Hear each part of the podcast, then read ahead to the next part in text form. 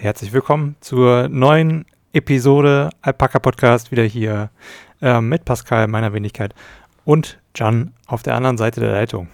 Hallo Jan. Ja, auch von mir. Hallo Pascal. Viele Grüße aus dem schönen sonnigen Köln. Wie geht's dir, Pascal? Ja, ganz gut heute eigentlich. Es ist ein schöner sonniger Tag. Ich äh, war schon ein bisschen unterwegs. Ähm, genau. Was spazieren? Äh, ja, ich war in Marburg gerade und habe mein Türkisch-Lernbuch äh, abgeholt von der Buchhandlung ah, ja, in der krass. Oberstadt. Ja. Ja, krass. Mal gucken, ob du auch die Zuhörer und mich so abholen kannst wie dein, wie dein Türkischbuch. Wie läuft denn dein mhm. Türkischkurs? Was kannst du denn schon sagen? Ähm, Sag mal was auf Türkisch, Pascal.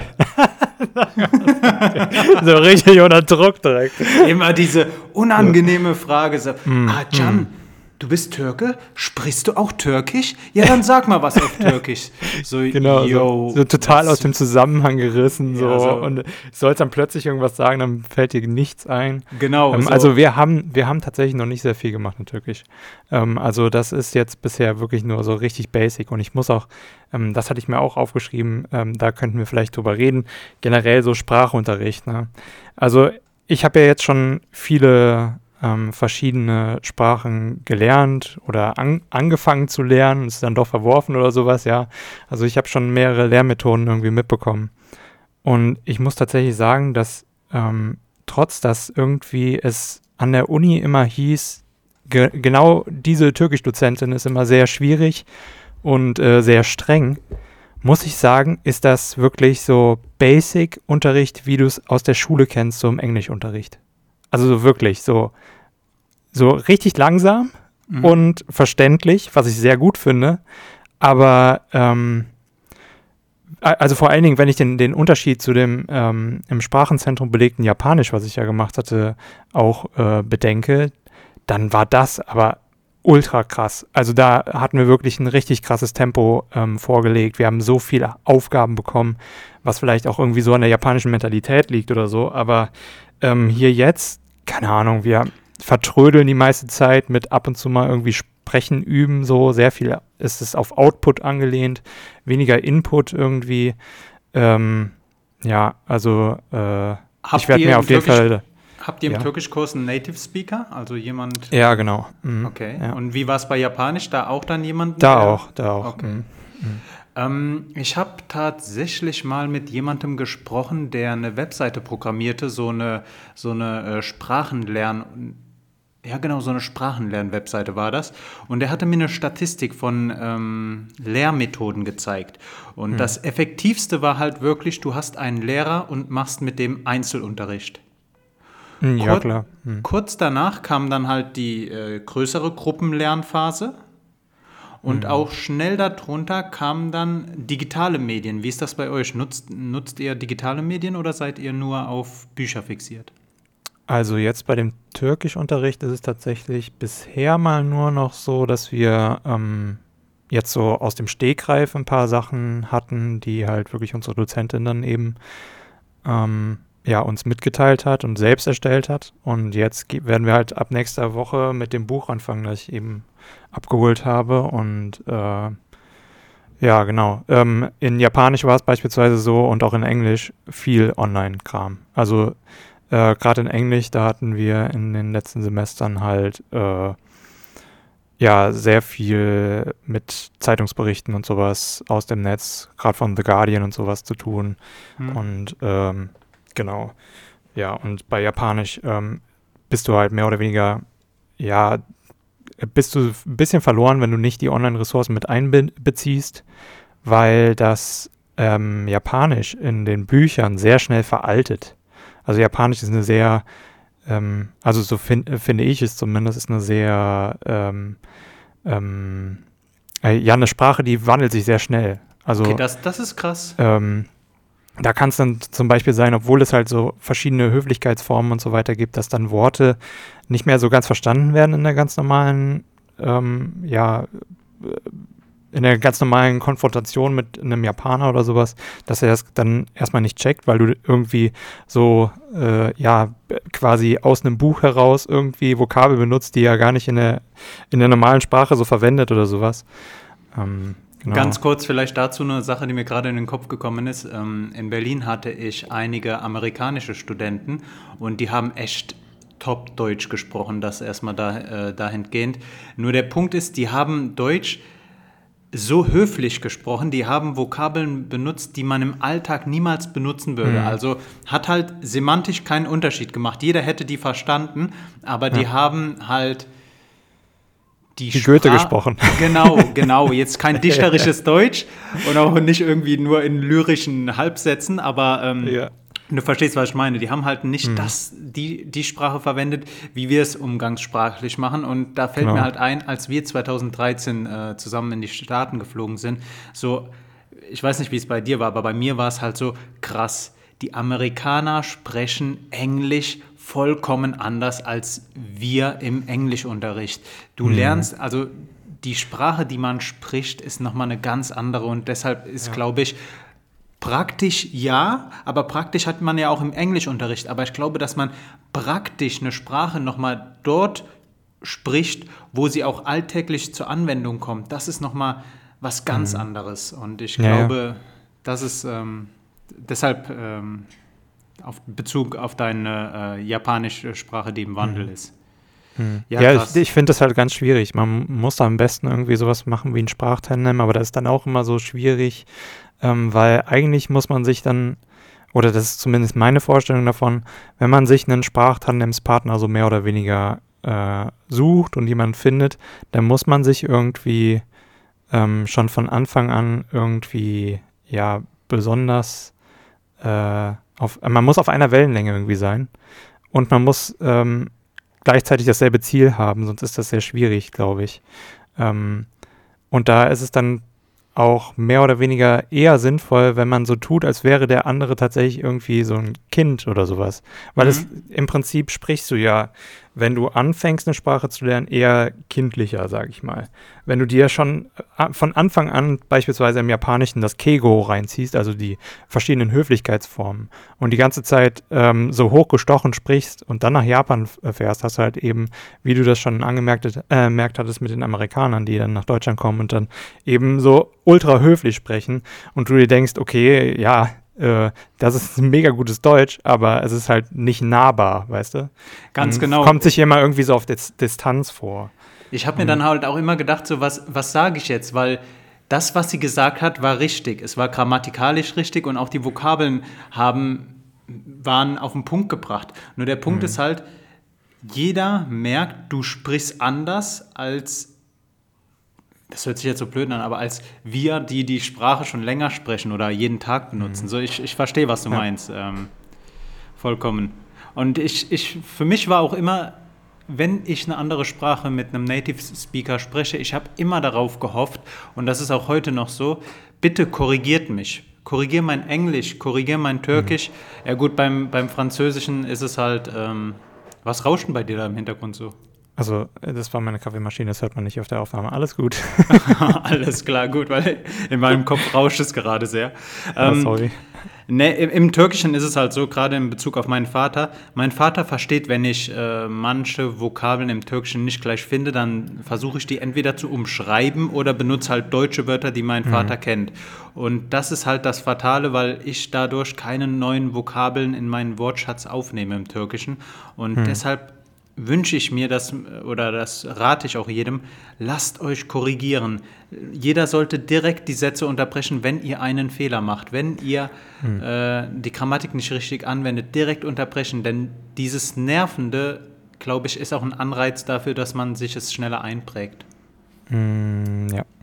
Also das kann gut sein, aber es gibt auch tatsächlich gewisse Studien, ähm, die wirklich sagen, dass Korrektur eigentlich nichts bringt. Wenn du selbst den Fehler merkst, das ist viel besser, als dass ähm, ähm, ja, du tatsächlich nur berichtigt wirst. Also wenn ähm, du natürlich merkst, so, okay, ich weiß das ähm, türkische Wort nicht und benutze das deutsche und dir sagt dann jemand das türkische Wort, dann lernst du eher davon, als wenn du das zum Beispiel nicht merkst und die andere Person nicht immer wieder korrigiert. Also da gibt es dann halt so diese zwei äh, Varianten, die dann wirklich so sprachwissenschaftlich dann doch einen Unterschied machen können in deinem Hirn. So. Ähm, in Bezug halt eben darauf, dass es dann eben auch abgespeichert wird. Ich ähm, ganz kurz zu den Begriffen, die man neu lernt. Ich habe auch, und das schon seit Jahren, auf meinem Handy eine, eine Notiz, die ich immer weiter ergänze mit äh, Begriffen, die zwar deutsch sind oder wahrscheinlich lateinischen Ursprungs oder altgriechischen Ursprungs, aber deren ähm, Bedeutung ich nicht kenne. Und das sind dann halt meistens so aus der gehobenen Sprache. Und die versuche ich immer weiter zu ergänzen. Also ich lerne auch immer wieder neue Wörter im Deutschen, so komisch sich das anhört. Ähm, Ich schaue mal ganz kurz, ob ich die finde. Hast du dir das von Herr Ammann auch sagen lassen im Deutschunterricht? Bitte? Äh, Herr Ammann hatte damals äh, uns ja auch geraten im Deutschunterricht. Ich weiß nicht, ähm, du warst ja, glaube ich, bei uns gar nicht in Deutsch, ne? Nee, nee, war ich nicht. Ähm, da hat er auch damals gesagt, wir sollen doch am besten auch für Deutsch ein Vokabelheft im Prinzip führen. Und wenn wir irgendwann mal ein Wort finden, was wir nicht ganz verstehen, sollen wir es doch da aufschreiben und dann eben die Defi- Definition für uns selbst in eigenen Worten darin verfassen, was ich auch eine äh, ganz gute Idee eigentlich finde.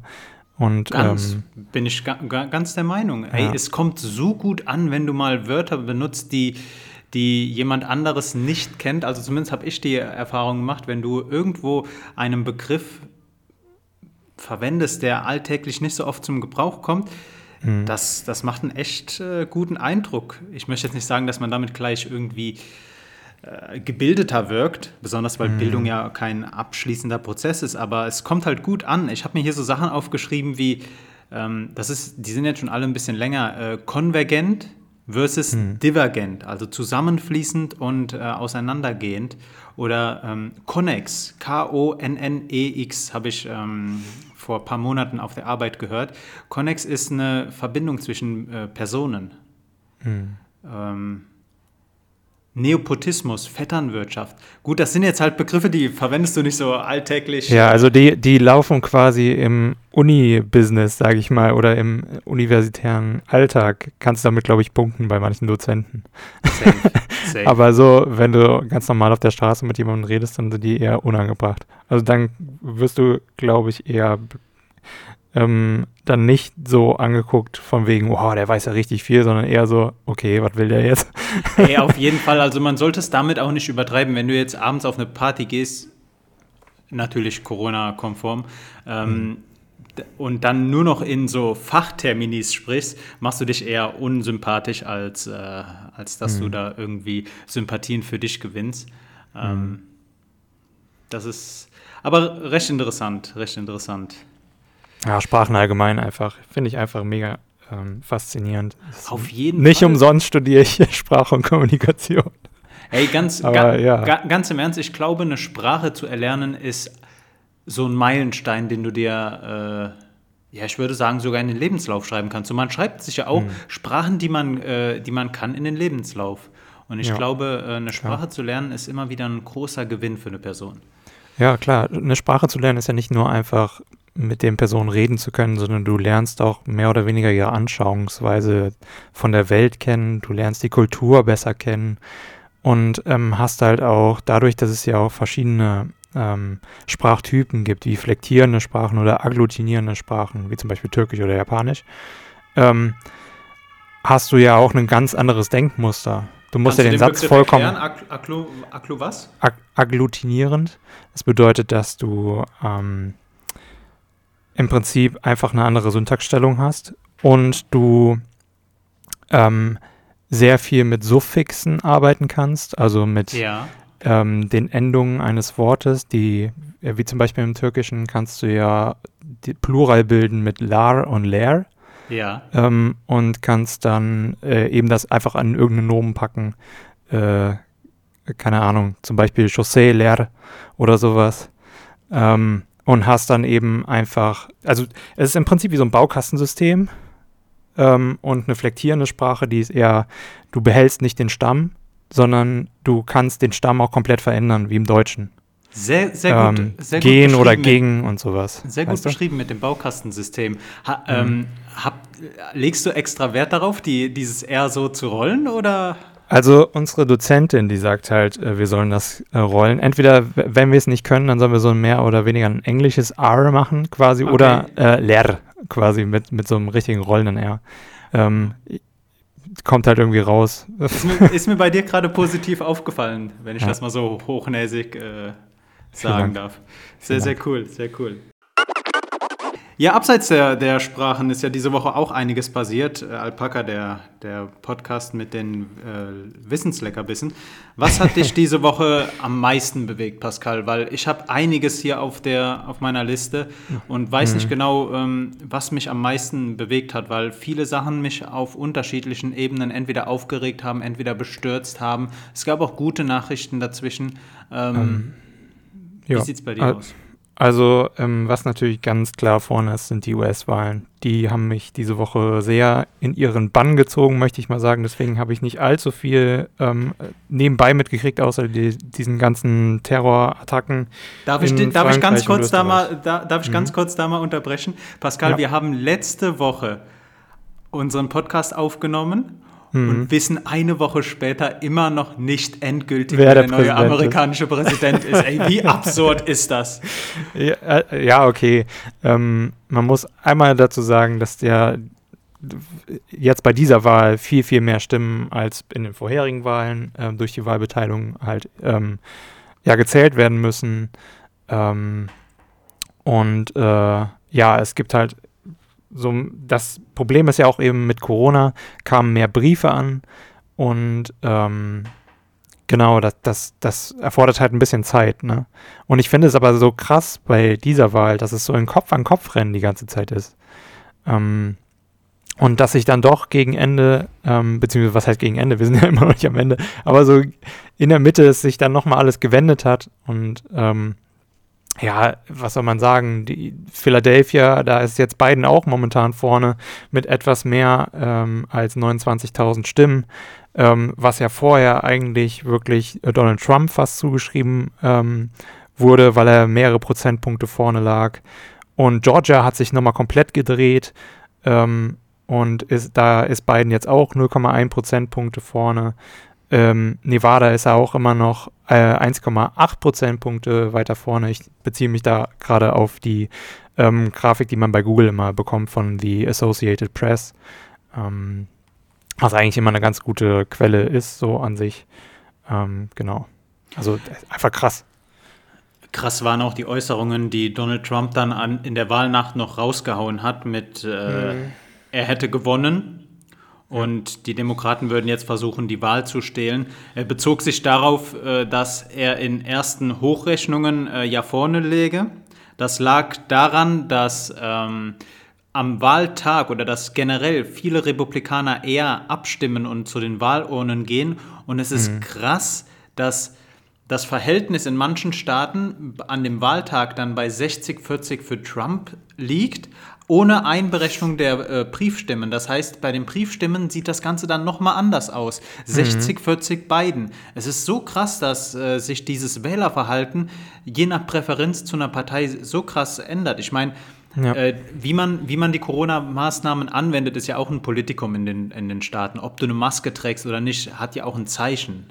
So, entweder du hörst halt auf deinen Präsidenten, der sagt, äh, na gut, der sagt ziemlich viel. So am Anfang hat er gesagt, Corona ist nicht schlimm. Dann hieß es, äh, Corona ist bald wieder vorbei und jetzt heißt es, Corona ist überstanden.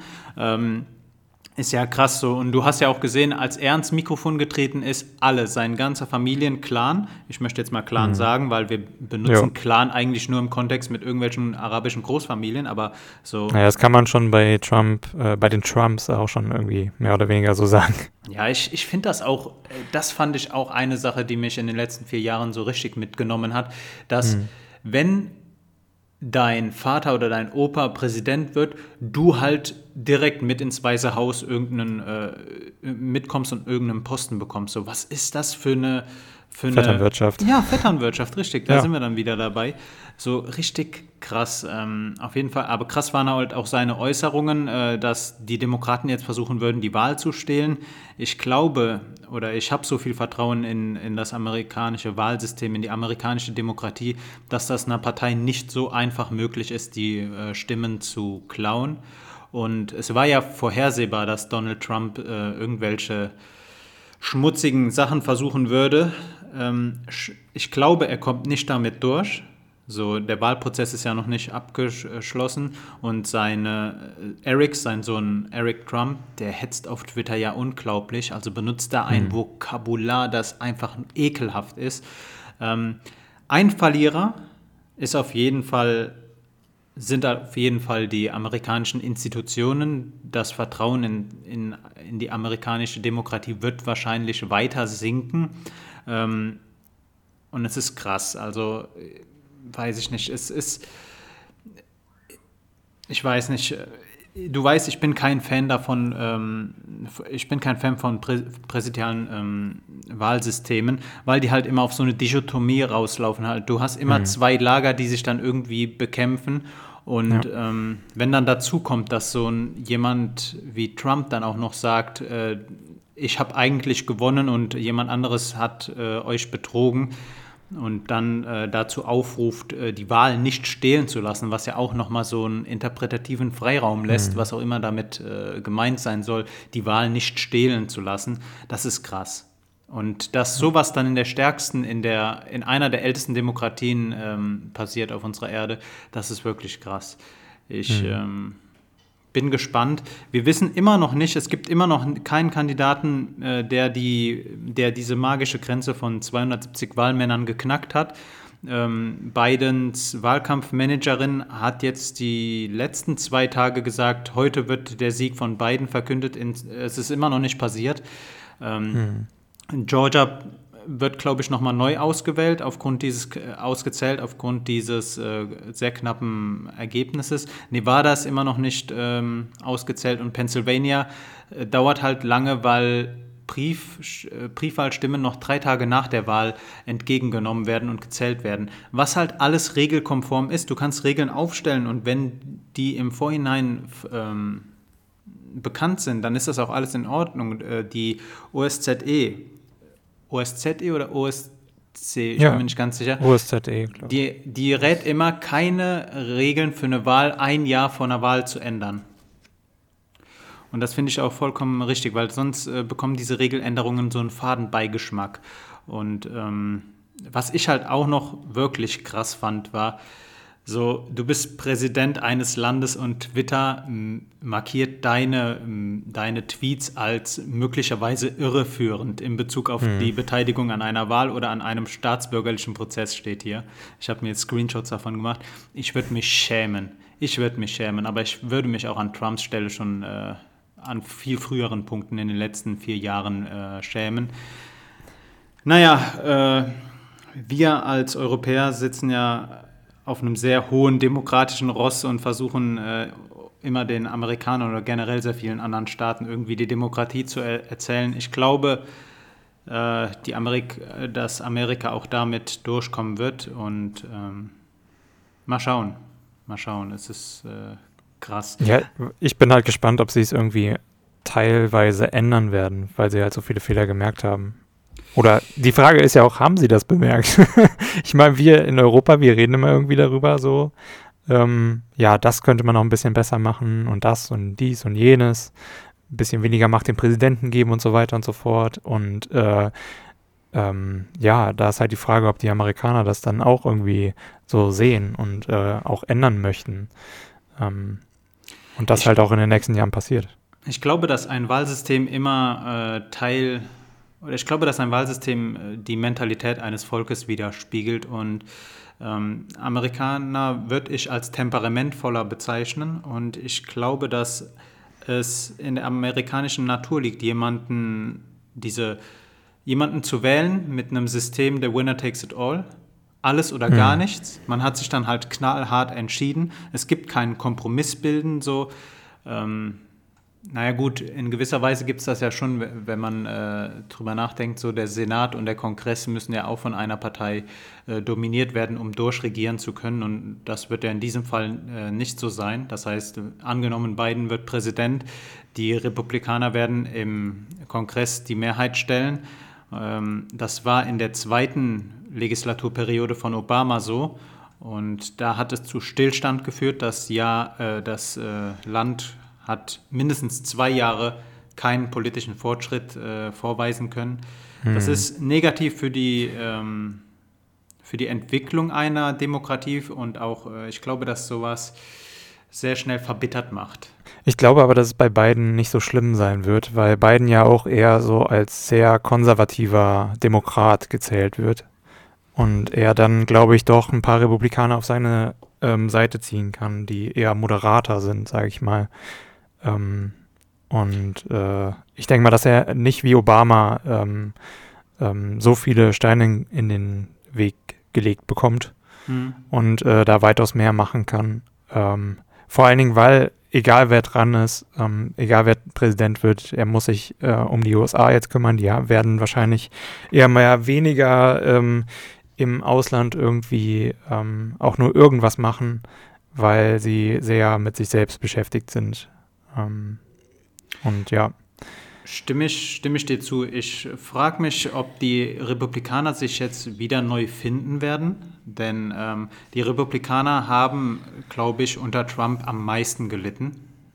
Äh, wenn man sich nämlich erinnert, Trump ist damals ins Rennen eingestiegen und hat sich von der Partei nichts sagen lassen. Also Parteien im amerikanischen mhm. Wahlsystem sind generell schwächer als hier in Deutschland. Ähm, aber Trump hatte ja damals schon gesagt, wenn die Republikaner mich ähm, nicht äh, als ihren Kandidaten nominieren, dann würde er halt als unabhängiger Kandidat antreten, was halt hieße, dass sich das republikanische Wahllager dann spalten würde und Hillary Clinton halt eine Freifahrts, äh, eine, also direkt Präsidentin geworden wäre. Hm. Und ähm, ja, mal schauen. Äh, viele Parteimitglieder haben sich jetzt auch schon von Trumps Äußerungen distanziert, genauso wie auch Fox News.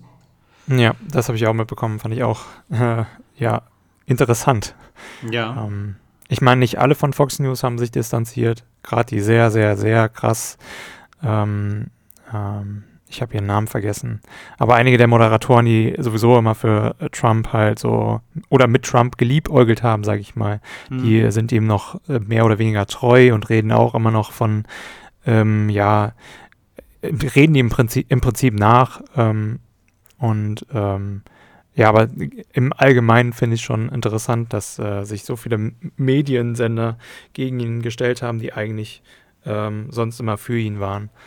Und ähm, ja, also es ist eine coole Kehrtwende. Zwei Fragen, die ich jetzt noch habe, sind erstens, was macht dieser Typ jetzt noch, sind es zweieinhalb Monate, die er jetzt noch im Amt ist?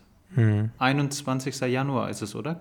Äh, wann wird der neue Präsident äh, in Ja, irgendwann im Januar. 21., 26., keine Ahnung. So, weil, weil Trump ist ja jetzt noch Präsident und kann ja mhm. jetzt noch ähm, Entscheidungen treffen. So, und was macht ein verbitterter Trump? So, äh, Trump an sich war ja schon un, unberechenbar, aber was macht ein verbitterter Trump, der weiß, er muss das Weiße Haus bald verlassen? Das äh, ist keine schöne Vorstellung. Hm. Und die zweite ja, weil äh, da ist halt die Frage, darf er noch in den letzten Monaten wirklich viel reißen? Also darf er da jetzt noch viel bestimmen oder muss er einfach, äh, also ist er einfach nur noch quasi in dem Sinne ähm, zu bürokratischen Aufgaben verdammt und darf nur noch quasi so ähm, ja treuhändig gerade mal verwalten, sage ich mal.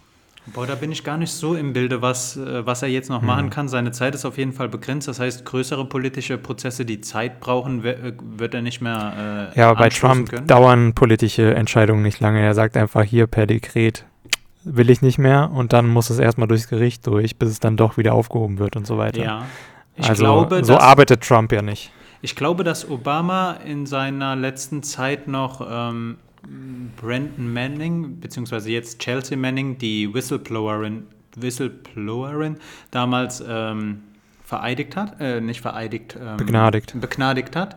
Hm. Ähm, ja, mal gucken, also so manche Möglichkeiten stehen ihm jetzt halt noch offen. Ähm, was ich mich auch frage, ist, wie geht man mit einem Präsident Trump der sagt, die Wahl wurde gestohlen und der damit die Leg Legitimation des kommenden Präsidenten möglicherweise Biden äh, in Frage stellt. Wie geht man mit so jemandem um? Weil es kommt ja immer dazu, dass die noch lebenden äh, Präsidenten später bei Veranstaltungen anwesend sind. Also Obama, äh, Bush und äh, Clinton, also der, also Bill Clinton. Wie oft hat man die noch äh, irgendwo gesehen? Und wie geht man dann mit mhm. so einem ähm, Präsidenten AD außer Dienst noch um? weil Trump war halt wirklich jemand, der vollkommen aus der Reihe getreten ist. Ja. Da, da, frage ich mich. Außerdem ist ja auch ein interessanter Punkt, gegen ihn laufen ähm, 18 Verfahren auf Bundesebene. Mhm. Und seine Immunität, die mit seinem Amt kommt, wird halt auch mit seinem Amt wieder gehen. Und mhm. ähm, hast du mitbekommen, dass Michael Wendler sich entschuldigt hat? Nee. Tatsächlich, nee. die Online hat äh, darüber berichtet, Michael Wendler entschuldigt Ehrlich? sich bei RTL, ja. Hm. Und ähm, er meinte, dass er die, dass er sich nicht im Wort vergriffen hat. Er hat einen falschen Ausdruck gewählt und ähm, gleichgeschaltet wäre nicht der richtige Be Begriff gewesen. Ich glaube, Aber das ist doch keine richtige Entschuldigung. Also das, das drückt ja mit gar keinem, also das muss ich, ich verstehe das jetzt gerade nicht. Also er hat einfach nur gesagt, er hat sich in der Wortwahl getäuscht im Prinzip und mhm. nicht, dass er, dass generell sein Gedanken dumm war und er einfach, keine Ahnung, zu viel was weiß ich für eine Substanz genommen hat. Naja, in dem Artikel oder in dem Statement, also Statement war halt eine 50-teilige Instagram-Story. Hm. 50-teilig, da würde ich sagen, Bro, du hast äh, die Instagram-Stories nicht verstanden.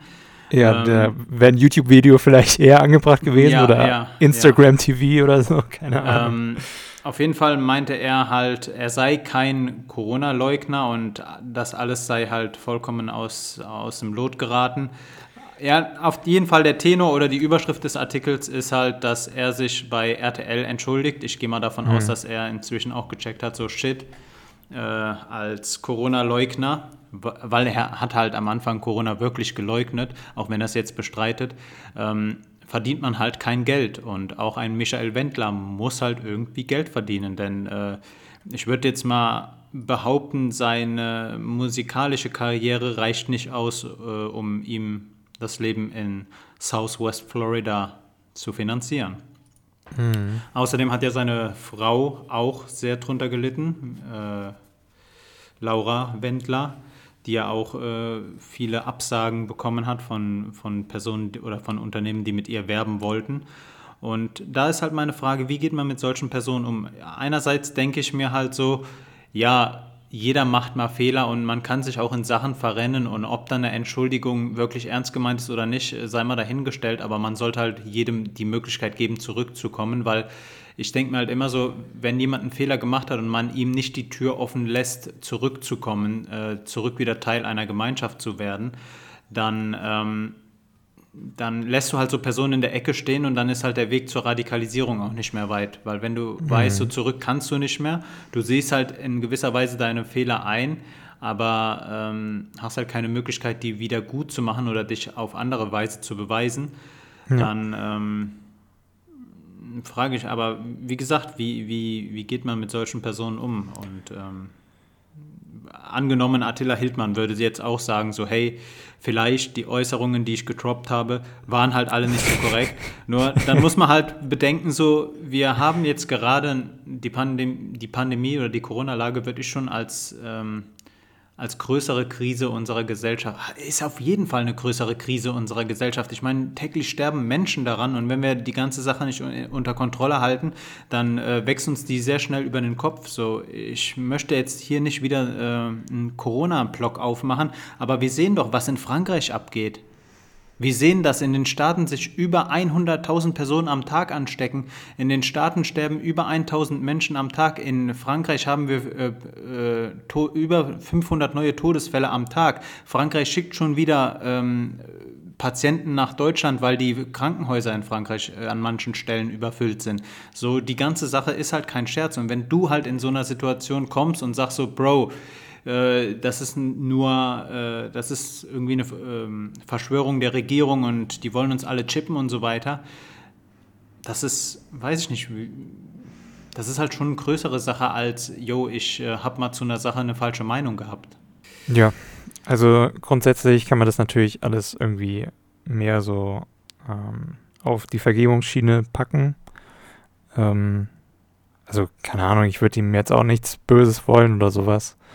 Ähm, aber man sollte ihm dann doch dann mehr oder weniger raten, sich mal ähm, ärztlich ähm, untersuchen zu lassen Und äh, weil sowas ist halt nicht einfach nur mal, ähm, also sowas entsteht nicht einfach nur aus einem falschen Gedanken, den man einfach hatte oder sowas, sondern es entsteht dadurch, oder sagen wir es so, durch diesen falschen Gedanken, der sich immer weiter äh, manifestiert in dem Kopf, kann es halt auch zu psychischen Problemen kommen.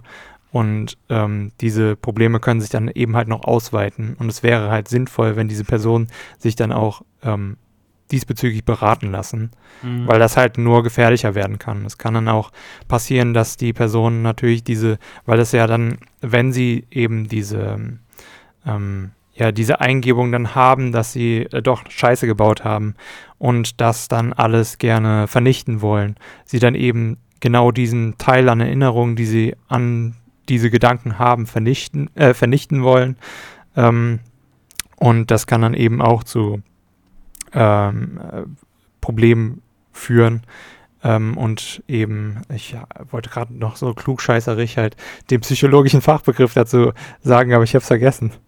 Äh, Dissoziation führen. Dummkopf, so. Dummkopf. Ich glaube, der, der ähm, richtige Medizin, medizinische Ausdruck ist Dummkopf. Nein, nein, nein, ich meinte, ich meinte nicht so die Beschreibung allgemein der Person, sondern ähm, ähm, wenn du einen Teil deiner Erinnerung abspaltest, weil das ein sehr schlechtes Ereignis war und du es festgestellt hast, irgendwie mhm. so, dann ähm, versuchst du das abzutrennen und das nennt man, glaube ich, Dissoziation. Und daraus können halt auch noch andere Krankheiten entstehen, wie Schizophrenie ähm, und äh, ja, gespaltene Persönlichkeiten und so weiter. Das kann alles kommen, auch je nachdem Depression und so. Deswegen ähm, sollte man die Person auf jeden Fall raten, sich in ärztliche Obhut dann nochmal zu begeben und zu gucken, dass die Therapie bekommen und dass sich das dann irgendwie bessert oder so. Weil das ist nun mal, für mich ist das einfach eine Krankheit, die dann auftaucht in deinem Hirn. Irgendwas hast du ähm, Schlimmes erlebt und das muss aufgearbeitet werden. Und ähm, ja. Ich möchte, mich jetzt, ich möchte jetzt hier weniger auf die Psyche von Michael Wendler eingehen und ihm auch keine Therapietipps geben. Ähm, eine Sache, die ich halt dazu noch sagen möchte, ist halt so bei der ganzen Corona-Sache, Kritik an den Maßnahmen ist erlaubt und du kannst auch die Meinung vertreten, dass die ganze Sache nicht so schlimm ist. So, das ist halt immer eine persönliche Auffassung, wie schlimm eine mhm. Sache, wie schlimm du eine Sache empfindest. Ähm, und von mir aus kann man auch darüber nachdenken, äh, wie viele Menschenleben sind uns Unternehmensverluste wert. Das ist eine sehr ekelhafte Ansicht aus meiner Bubble aus, äh, von, meiner, von meinem Standpunkt her. Aber ähm, wenn du halt ankommst und sagst so, yo, das ist eine Verschwörung von der Regierung, die Medien sind alle gleichgeschaltet mhm. und so weiter, dann fängst du halt gleich an, an den Grundsäulen unseres Systems zu, zu graben und äh, ja, Demokratie gibt es nicht mehr und irgendwelche Verschwörungssachen so. Diese ganzen, auch so die ganzen Meinungen, die im rechten äh, politischen Spektrum rumgeistern, so, hey, du kannst Nationalist sein. So, die Aussage muss man in den Kontext bringen. Nationalismus ist eine politische äh, Ideologie, ist eine politische Strömung, die gibt es schon ganz lange. Du kannst halt den Nationalstaat über alles stellen, von mir aus.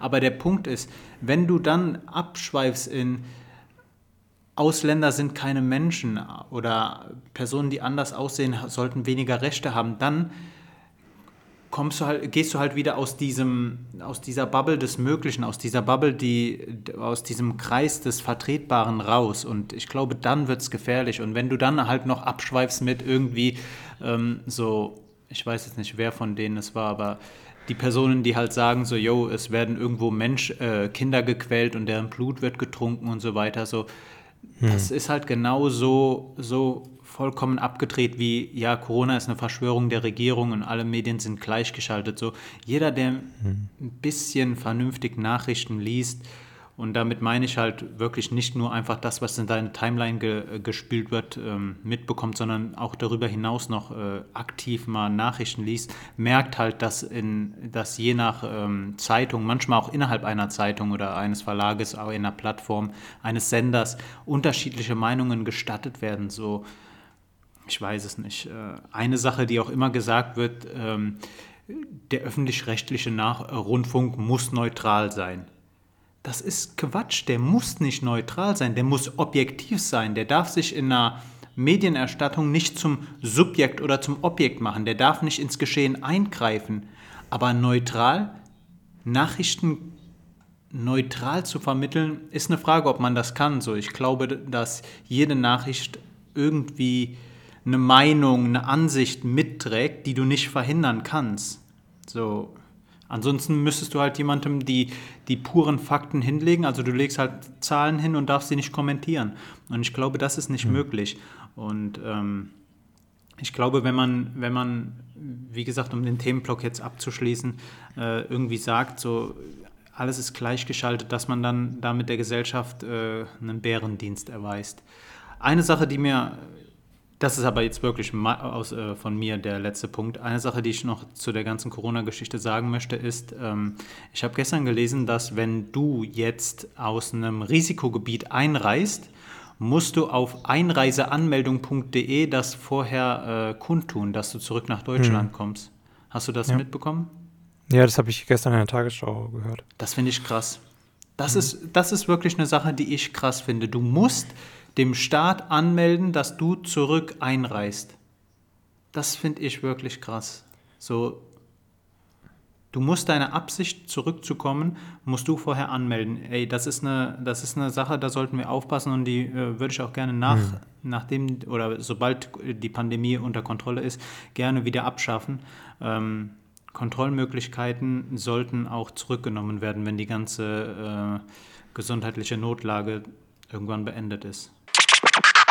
Pascal, du hast es eben schon angesprochen. Ähm, die ganzen Terroranschläge, die in letzter Zeit in Europa passiert sind, äh, haben mhm. mich auf jeden Fall beschäftigt. Äh, wie, wie war es bei dir? Ja, also ich habe das, wie gesagt, weil ich die US-Wahl so sehr verfolgt hatte und sehr viel darüber gelesen habe, ähm, ja, nur so am Rande, sage ich mal, mitbekommen. Ich habe keine mega krassen Details oder so ähm, mitbekommen. Ähm, ja. Also die ganze Sache also, fing ja an mit äh, der Enthauptung des französischen Lehrers. Dann, mh. danach gab es ja noch einen Anschlag ja. in Nizza.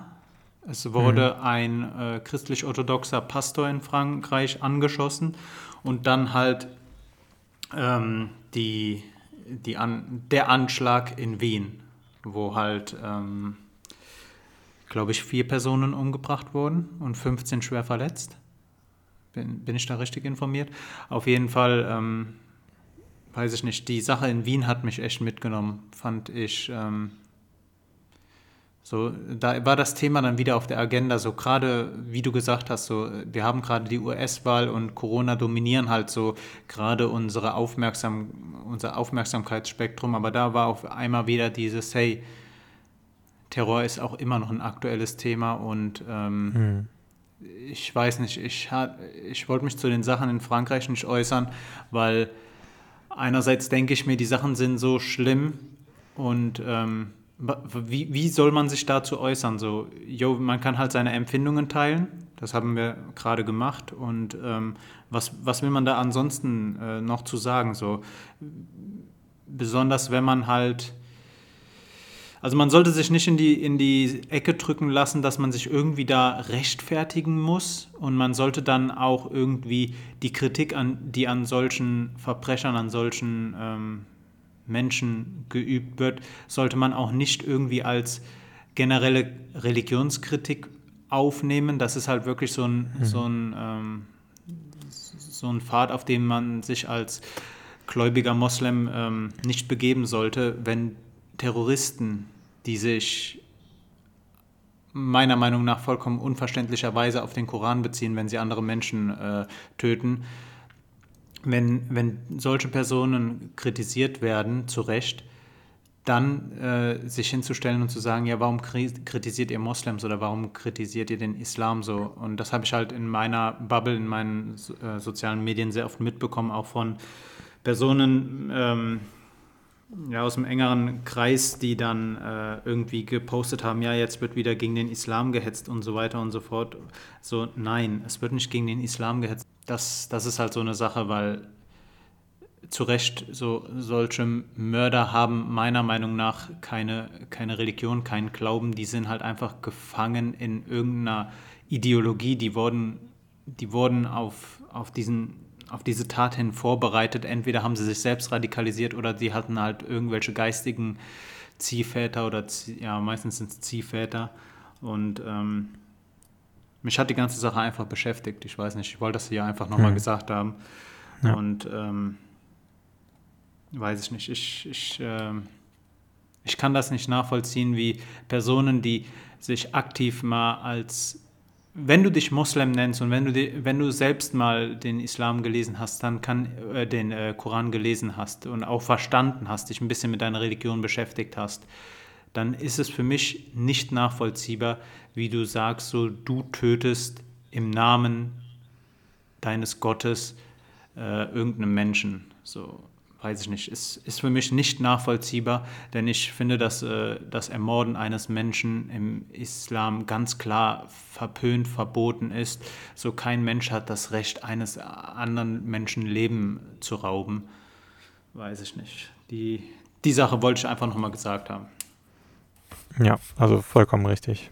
Und es ist halt, wie du auch schon sagtest, und ich glaube, Macron hat es ja auch erwähnt oder ähm, bestimmt gesagt, ähm, dass man nicht jetzt gegen den Islam vorgeht, sondern man geht eben gegen Extremisten vor, die sich eben Ideologien bemächtigen und äh, beziehungsweise Religionen bemächtigen und sie dann eben falsch ähm, auslegen und gegen die gesamte Menschheit richten. Also man solle sich doch, ähm, man, beziehungsweise man sollte sich auf jeden Fall ähm, in den Kopf rufen, dass eben nicht die Religion darin schuld ist und ähm, man sollte nicht gleich irgendwie eine ganze Gruppierung dann verdammen, ähm, nur aufgrund einiger schwarzer Schafe, die ähm, ja so tun, als ob sie mit Teil dieser Gemeinschaft wären und dann aber doch eigentlich nur ihre eigenen egoistischen Ziele verfolgen, die nicht mehr ähm, menschenwürdig sind. Pascal, ich habe mir eine gute Nachricht äh, aufgeschrieben, die ich auch eine noch, gute. ja, die ich auch noch besprechen hm. wollte. Und zwar ähm, eine Sache, die ich ebenfalls hier im Podcast letztes Mal nicht äh, besprochen habe, obwohl sie schon äh, eigentlich hätten wir sie in die letzte Folge schon aufnehmen können, ist, in der Türkei hm. gab es ein Erdbeben. Ähm, ja, das kommt in der Türkei. Ja, genau, in, in der Küstenstadt Izmir. Und das kommt in der Türkei öfter vor. Das vielleicht mal ganz kurz zum Kontext. Also die, äh, die Türkei liegt halt auf der asiatisch, auf der Grenze zwischen der europäischen und der asiatischen äh, Platte, Erdplatte.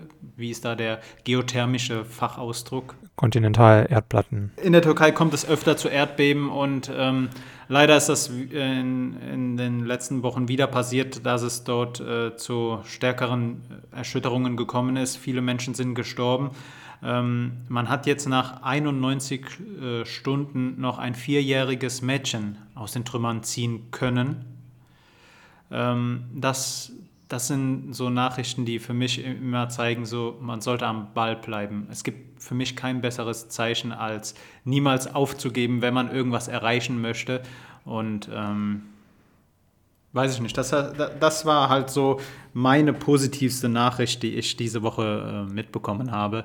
Dieses vierjährige mhm. Mädchen. Leider ist die Mutter des äh, vierjährigen Mädchens auch geborgen worden, allerdings tot.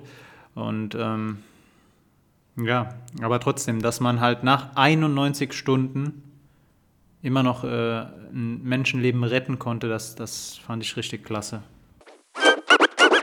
Gestern kam auch die neue Folge vom, ähm, also Freitag, äh, von Jan Böhmermann. ZDF-Magazin äh, Royal ist ja jetzt wieder da, ne? Hast du das mitbekommen? Mitbekommen, ja, aber ich habe sie mir noch nicht angeschaut. Ich auch leider noch nicht.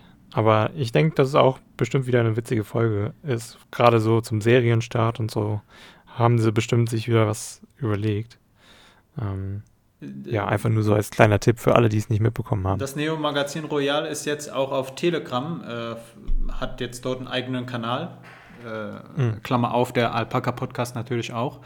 Klammer zu. ähm, Jan Böhmermann ist gerade, also zumindest hier in Köln, wirbt das ZDF ähm, sehr öffentlichkeitswirksam mit ihm. Also auf vielen Plakaten siehst du Jan Böhmermann und darüber den Schriftzug, äh, würden Sie diesen Mann in Ihr Wohnzimmer lassen? werde, ich, werde ich mir mal anschauen, sobald ich wieder ein bisschen mehr Datenvolumen habe. Ich habe mein Datenvolumen hm. diesen, diesen Monat sehr stark genutzt und bin jetzt bei 1,5 Gigabyte angelangt. Und ich habe noch eine Woche, bis ich neues Datenvolumen bekomme. Ähm, von daher hm. mal abwarten. Generell so. Hey. Ohne Internet zu leben, äh, fällt mir wirklich schwer, weil sehr viel bei mir im Mir Alltag auch. übers Internet Mir läuft. Ja, mir auch. Und ich wünsche mir immer noch, dass ich ein bisschen schnelleres Internet bekomme. Beim Handy? äh, nee, mit dem Handy nicht. Das Handy ist mir mehr oder weniger egal. Ähm, es geht wirklich nur um meinen Computer, dass der Okay. ein bisschen, ein bisschen mehr Bandbreite bekommt. Aber ähm, ja, sieht schlecht aus. Ja, ist halt, ähm, mir ist das le letztens durch den Kopf gegangen, wie krass es ist, also wie sich unser Leben in der Corona-Zeit verändert hat und besonders hinsichtlich äh, Digitalisierung. Also jetzt, äh, das, mein Studium hat wieder angefangen und ähm, Mhm. Zoom ist halt einfach so der Standard geworden. Man, man trifft sich halt nur noch digital. Ja, das fand ich auch interessant, dass ihr Zoom benutzt. Wir haben andere, äh, ja, zum Beispiel Cisco, WebEx Okay. benutzen wir oder äh, BBB, also Big Blue Button, ähm, weil die Uni halt Big Blue Button als Open Source, äh, Source Software benutzt. Und ähm, ja, da kannst du im Prinzip selbst dein eigenes ähm, Zoom quasi erstellen, sage ich mal. Du mietest im Prinzip nur den Serverplatz bei BBB und ähm, den Baukasten Okay. und äh, kannst dir dann selbst irgendwie Funktionen und sowas ähm, erstellen, wenn du Info äh, in der Informatik halt irgendwie begabt bist. Genau. Und ähm, ihr, benutzt, interessant. ihr benutzt dann mehrere Softwares? Soft, Softwaren? ähm, Softprogramme? ja, meistens ist es eher Big Blue Button, weil die Uni halt wirklich Geld da reingesteckt hat in die Entwicklung. Ähm, aber wenn halt das nicht funktioniert und die Serverkapazität nicht ausreicht, dann ähm, switcht man dann meistens um auf Cisco WebEx, weil die halt mehr Serverkapazität haben. Ähm, aber jetzt im Semester habe ich tatsächlich nur über Big Blue Button ähm, einige Vorlesungen genau, und Seminare. Also ich glaube, dass äh, vieles, was jetzt aktuell so abgeht mit der Digitalisierung und äh, diese immer schneller werdende Digitalisierung, besonders jetzt äh, angeschoben durch Corona, dass das nicht alles negativ ist, aber man muss halt nicht unser alltägliches Leben ganz digitalisieren. Ich glaube, dann verlieren wir auch dadurch irgendwie, Ja. Ja. so pathetisch das jetzt auch klingt, das Menschsein. So, Mhm. ich würde mich halt schon gerne mit meinen Kommilitonen treffen, aber andererseits denke ich mir halt auch so, dieses kontaktlose Zahlen, also seitdem, ich habe angefangen 2018 über mein Handy zu bezahlen, seitdem nutze ich Apple Pay durchgängig und äh, komme damit auch recht gut klar. Meine Versicherungen, die ich abschließe, die meisten zumindest sind alle digital über irgendwelche Apps abgeschlossen worden äh, und auch ansonsten so meine ganze Kontoführung. Ich lebe schon recht digital. Wenn, ähm, ja, auch was mein, was mein Arbeiten angeht, ich ähm, nutze fast kein Papier mehr im Alltag. Ich habe zwar noch Notizbücher, aber da, äh, wie gesagt, da notiere ich mir halt, wenn überhaupt, Gedankenschnipsel. Ist schon. Ja, also, also ich fände es cool, wenn es wirklich ähm, ein bisschen erhalten bleibt mit den Online-Seminaren und Vorlesungen. Also man kann ja gerne schon so ein bisschen ähm, einen Wechsel aus asynchroner und synchroner Lehre weiteren äh, äh, ja, behalten quasi, ähm, auch wenn Corona vorbei ist. Denn es gibt halt nun mal das äh, in vielen ähm, Vorlesungen oder sowas Tage, in denen ich mir denke, so, hättest du ein Video online gestellt oder nur die Materialien, wäre es besser gewesen. Mhm. So. Und, ähm, oder halt auch, wenn es nur so Fragerunden gerade mal sind in der Woche und du hast eigentlich Gruppenarbeit gemacht mit deinen Kommilitonen, ähm, dann ist auch mal so eine Seminarsitzung vollkommen unnötig, wenn du gar keine Fragen hast. Und dann wäre es halt cool, wenn man dann einfach nur in einem Online-Seminarraum quasi sich treffen kann, wenn man dann wirklich Fragen hat oder sowas. Ähm, ja. Also solche Sachen, die können ruhig ähm, noch ein bisschen erhalten bleiben, finde ich. Hast du auch Themenfelder, wo du sagst, da geht mir die Digitalisierung zu weit oder das würdest du gerne analog äh, behalten? Also Na, ich finde es halt schade für, gerade für Sprachenlernen, ist äh, halt das Treffen online schwierig, wenn die Dozenten nicht mit dem Medium umge umgehen können. oh ja, oh Ähm, ja, da, da, da sagst du was Wichtiges. Ja, also auch meine Türkisch-Dozentin, die ist halt äh, war, schon ein bisschen was älter. Ähm, was nicht unbedingt was heißen muss. Also es gibt auch ähm, durchaus ältere äh, Kollegen und Kolleginnen, die da ähm, sehr, sehr versiert sind. Ähm, aber es geht sehr viel Zeit drauf äh, beim Abfragen oder bei sonstigen Funktionen, die nicht genutzt werden oder sowas. Ähm, ja, da, da, das merkt man halt do, doch sehr schnell, wenn man da keine, wenn der Dozent oder die Dozentin keine Ahnung hat davon. Ähm, ja. Ich ähm, schaue gerade so auf mein Handy und sehe die Amazon-App. Also Einzelhandel ist, glaube ich, auch so eine Sache, die, wo die Digitalisierung viele negative äh, Sachen mit sich bringt. Also besonders so das Sterben der Innenstädte das sehe ich halt auch in mhm. Koblenz mhm. immer mehr, dass dort viele Läden leer stehen. Ich weiß jetzt nicht genau, ob das, ob man da, da die ganze Schuld der Digitalisierung zuschreiben kann und ähm, auch ob man, äh, ich spreche jetzt von Schuld, ob das richtig ist, weiß ich auch nicht, aber ich ähm, finde es halt cool, wenn der Einzelhandel in, äh, irgendwie erhalten bleibt. Andererseits, ja. ähm, ich schaue auch gerade so, wenn ich reise, ich weiß nicht, wann ich mir das letzte Mal ein Ticket irgendwo am Automaten oder gar bei einem Mensch gekauft habe. Also Bahn, mhm. Flugzeug, Bus, alles geht über eine App. Und mhm. ähm, Nachrichten lesen ist auch so ein Ding, das bei mir vollkommen digitalisiert wurde in den letzten Jahren. Also ich erinnere mich noch früher, als ich äh, zu Hause gelebt habe, ich habe halt immer in die Zeitung, die auf dem Küchentisch lag, äh, reingeschaut. Ich weiß nicht, wann ich mir jetzt das letzte Mal eine Zeitung gekauft habe oder ein Magazin gekauft habe. Das sind so Sachen, weiß ich nicht. Ich möchte einerseits äh, nicht, dass Magazine aussterben, andererseits, ich tue halt nichts dafür. Ne? Also ich... Ähm, auch so eine Sache jetzt, Kinos. Kinos werden jetzt, äh, sind ja jetzt im Lockdown auch wieder geschlossen worden. Und ja. Ähm, ja, Netflix ist weiterhin verfügbar. Zu Hause, digital. Ich mhm. glaube, dass. Ähm, dass Wobei Cineplex beispielsweise auch ein Angebot hat, Cineplex Home, in dem man sich ähm, ja ein bisschen was ältere Kinofilme auch angucken kann, online dann. Also quasi wie Netflix. Okay. Ähm, ich meine, die Kinos, die kaufen sich ja auch Rechte von Filmen und so. Und gerade so die neuesten deutschen Filme kann man sich da sehr gut angucken, weil die ja auch noch nicht auf Netflix oder Amazon oder sonstigen Plattformen ver verfügbar sind. Sei denn, man kauft sie sich oder so. Ja, aber was, ähm. halt, was halt durch die ganze Digitalisierung auf jeden Fall äh, verloren geht, ist halt, dass man aus der eigenen Wohnung rausgeht mhm. und sich mit Leuten trifft. Beispielsweise Zoom-Meeting, so alle sitzen zu Hause, ja, haben zwar Kontakt und du kannst auch die anderen Personen sehen, aber ein richtiges Treffen ist das nicht. Zu Hause. Das finde ich so, das ist auch so ein Ding, was ich nicht vermissen werde. Die anderen Leute immer ständig alle zusammen gleichzeitig vor mir ja, zu haben. Du, du, du lernst doch auch andere Leute kennen. So. Also mhm. ich glaube, dass ein Abend, äh, ein Kinoabend spannender ist, als ja. äh, zu Hause Netflix zu schauen. Und ähm, so ja, vor allen Dingen bist du halt wirklich komplett auf den Film konzentriert. Ne? Wenn du Netflix guckst, dann machst du meistens noch irgendwie andere Sachen daneben oder so. Ja. Ähm, gehst mal kurz auf Toilette, weil du äh, pausierst dann den Film im Prinzip.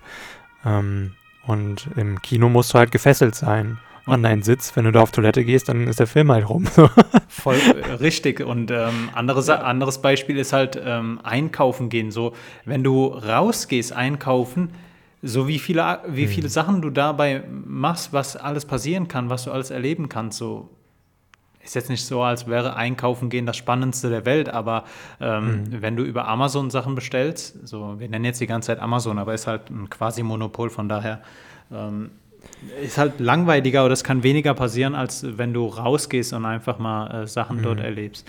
Und jetzt gerade im Lockdown, wo jetzt auch dieses, ich treffe mich draußen mal vom Späti, ich treffe mich draußen im Café, in einer Bar, in einem Restaurant mit Freunden, wo das gerade noch wegfällt. Ich glaube, dass die Digitalisierung gerade in Pandemiezeiten auch ein Treiber ist, dafür Menschen ein, äh, in die Einsamkeit zu, zu schicken, also hm. ich, wir sollten uns dieses Treffen und dieses Zusammenkommen nicht abgewöhnen lassen.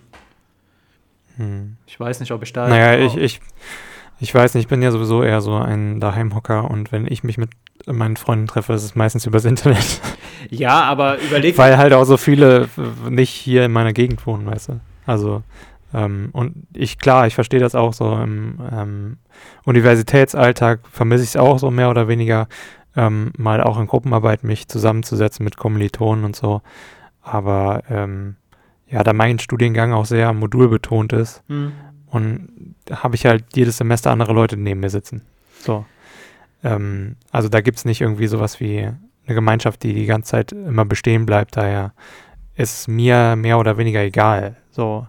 Ähm, und Aber ist, da, Ja. ist das nicht auch was Cooles, immer wieder neue Leute neben sich äh, sitzen zu haben? Weil das hast du halt in einem Zoom-Meeting nicht. In einem Zoom-Meeting hast du halt nicht diesen Moment, wo du deine Jacke anziehst und mit deinem Tischnachbarn nochmal sprichst. Und ähm, ich habe Ja, letzt, ich hab letztens. Aber da sind wir, glaube ich, einfach komplett andere Leute. Also vom Typ sind wir, glaube ich, dann komplett anders.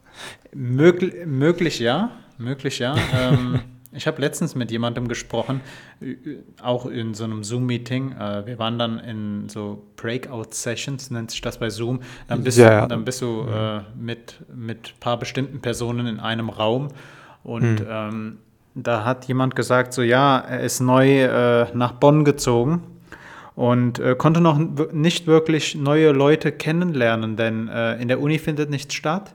Draußen kannst Hm. du nichts machen. So, wie willst du äh, mit Leuten da in Kontakt kommen? Eine Kommilitonin Ja, hat halt, äh, eine Kommilitonin hat ähm, Bumble. Kennst du die App Bumble? Bumble? Nee. Ist so eine, Hm. einerseits eine Dating-App, andererseits hast du dort auch die Möglichkeit, äh, Leute kennenzulernen, mit denen du halt nicht irgendwie was Sexuelles anfangen möchtest. Okay. Und ähm, ja, das ist auch eine Möglichkeit, aber dann digitalisieren wir ja auch das Leute kennenlernen. So, ich, ich weiß es nicht, ich bin kein Technikverweigerer, weiß Gott nicht, aber alles zu digitalisieren, keine Ahnung. Ist auf jeden Fall eine Diskussion, die wir irgendwann mal weiterführen können. Ähm, Ich glaube, dass wir aber mit unserer einen Stunde und drei Minuten heute unseren Podcast gut gefüllt haben, Pascal, oder? ja, definitiv. Sehr nice. Was steht heute bei dir noch an? Oder dieses Wochenende? Ja. Äh, lernen, lesen, ähm, ja, ein bisschen Haushalt machen. Dem schließe ich Jeden mich so Tag. an. Dem schließe ich mich so an. Pascal, ich wünsche dir eine wunderbare Woche und die wünsche wünsch Ich ich auch allen auch. Personen, die uns zuhören. Vielen Dank, dass ihr äh, diese Folge wieder eingeschaltet habt. Wenn sie euch gefällt, dann ähm, leitet sie einfach an irgendwen weiter. Ansonsten folgt Genau, uns. einfach wahllos äh, auch mal den Link ins Zoom-Meeting rein oder Big Blue, Button, Big Blue Button oder sonst irgendwie was. Oder teilt ihn auf Twitter oder sonst irgendwie irgendeiner Plattform, die ihr gerne mögt. Oder ja, Oh, ich fand das mit dem Zoom-Meeting richtig gut. Äh, Pascal hat einen guten Ja. Vorschlag gemacht. Einfach mal eurem Dozenten unseren Podcast schicken. Macht das mal. Genau. Einfach kommentarlos. kommentarlos. ähm, und dann Ja. später einfach mal Bezug drauf nehmen, wie die Reaktionen waren. Pascal, ich wünsche dir ein wunderschönes sonniges Wochenende. Bleib gesund, bleibt alle anderen auch gesund, fröhlich und optimistisch. Bis ja bald. danke ebenso. Bis bald. Ciao. Ciao.